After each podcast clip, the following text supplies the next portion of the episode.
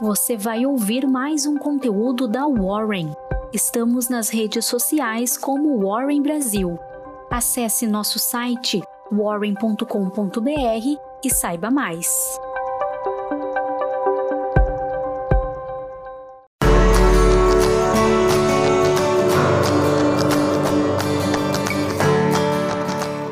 Olá, essa semana vamos falar sobre herança.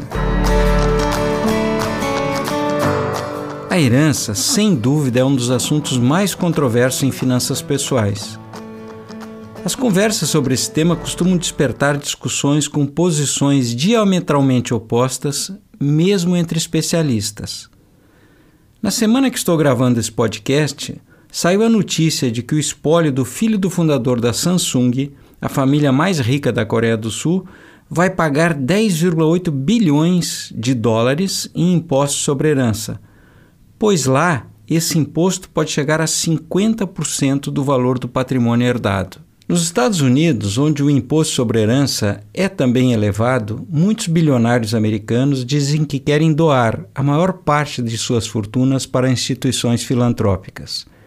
Entre eles, Bill Gates, Ted Turner, uh, William Hilton, Warren Buffett e Michael Bloomberg. Esse último afirmou que cria os filhos com a expectativa de que o cheque do coveiro pode voltar. O último relatório da Organização para a Cooperação e Desenvolvimento Econômico, a OCDE, defende um aumento no imposto sobre herança nos seus países membros. O Brasil, que vem tentando entrar na organização que reúne as economias mais ricas do mundo, tem um imposto sobre herança ainda bastante baixo. Se moralmente o imposto sobre herança é facilmente defensável, a aplicação nem sempre é eficaz. Muitas famílias ricas recorrem a complexas estruturas para transferir suas fortunas de forma segura para os filhos e netos, frequentemente utilizando paraísos fiscais, onde o imposto sobre herança costuma ser zero. Mas além do aspecto tributário, existem outras razões que envolvem herança. Mesmo quem tenta com todo cuidado ordenar suas heranças, não livra os herdeiros de possíveis disputas acirradas.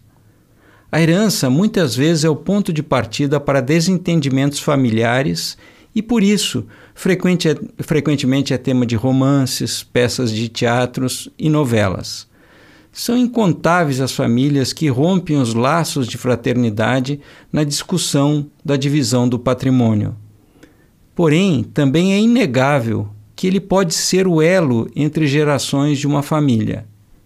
Filhos bem educados podem ter na herança uma forte alavanca para ter uma vida de mais conforto ou até mesmo conseguir iniciar um negócio próprio.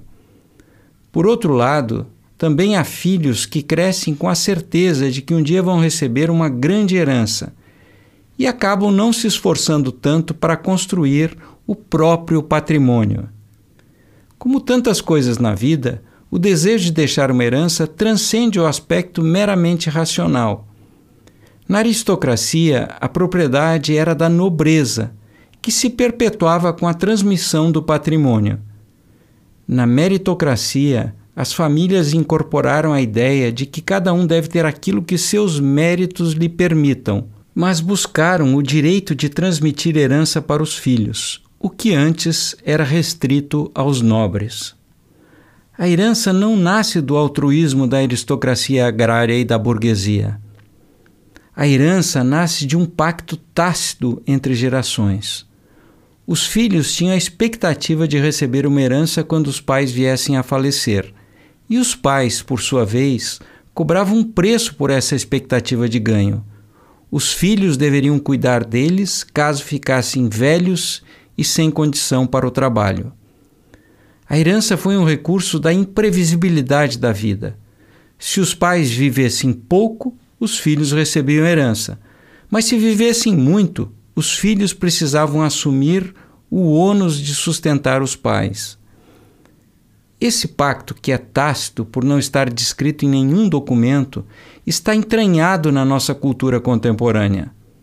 Acontece que ele é um pacto caduco fazia muito sentido em um passado recente, mas foi posto em xeque pelo aumento exponencial da expectativa de vida e pela redução do número de filhos por família. Em meados do século passado, a nossa expectativa de vida girava em torno de 50 anos. Ou seja, só a metade das pessoas vivia mais do que 50 anos. Era grande a chance de que os filhos recebessem ao menos uma parte da herança quando estavam na casa dos 30 anos fazem que o dinheiro fazia uma enorme diferença em suas vidas. Com o aumento da expectativa de vida, a probabilidade é que a herança chegue muito depois dos 50 ou 60 anos. Receber uma herança aos 30 pode ser um tremendo impulso para a formação de um patrimônio ou para a melhoria da vida. Após os 50, o impacto tende a ser muito menor. Outro fator contrário ao antigo pacto é a redução do número de filhos. Em uma família numerosa, a tarefa de cuidar dos velhos é dividida entre muitos. Já em uma família pequena, a tarefa se concentra em poucos, quando não em apenas em um. É o caso de uma amiga minha que já passou dos 50. Ela é filha única e cuida da mãe, do pai, de uma avó com mais de 90 anos. E divide ainda a tarefa de ajudar a cunhada nos cuidados com a sogra. Se o pacto antigo não é mais conveniente, outro precisa substituí-lo.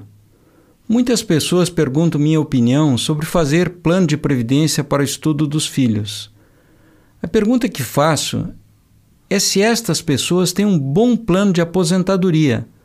Muitas respondem que não, o que significa que o filho acabará se tornando ele mesmo o plano de aposentadoria dos pais. Muito melhor do que deixar uma herança para os filhos é tentar manter uma boa fonte de renda que permita uma velhice com conforto financeiro. Mas cuidar apenas do financeiro também não é suficiente. É preciso cuidar da saúde física e emocional para chegar à terceira e à quarta idade como uma pessoa que aproxime as outras pelo prazer da convivência e não por obrigação ou por pena. Como escreveu Cícero, os homens são como o vinho, a idade apura os bons e azeda os maus. Em uma sociedade com muitos velhos, é fundamental não azedar. Uma grande herança para os filhos atualmente é chegarmos ao ocaso da vida com condições físicas, emocionais e financeiras para ter uma rotina autônoma Assim, nossos filhos poderão herdar a habilidade de projetar suas carreiras, tempo livre para cuidar dos seus próprios filhos e energia para construir seus patrimônios. A herança foi fundamental para a consolidação de uma aristocracia agrária e muito importante na era industrial. Mas na era do conhecimento, o mais importante é a educação de qualidade. Educação é o patrimônio pessoal mais seguro e sobre ele não tem imposto sobre herança. E nesse ponto, todos os planejadores financeiros concordam.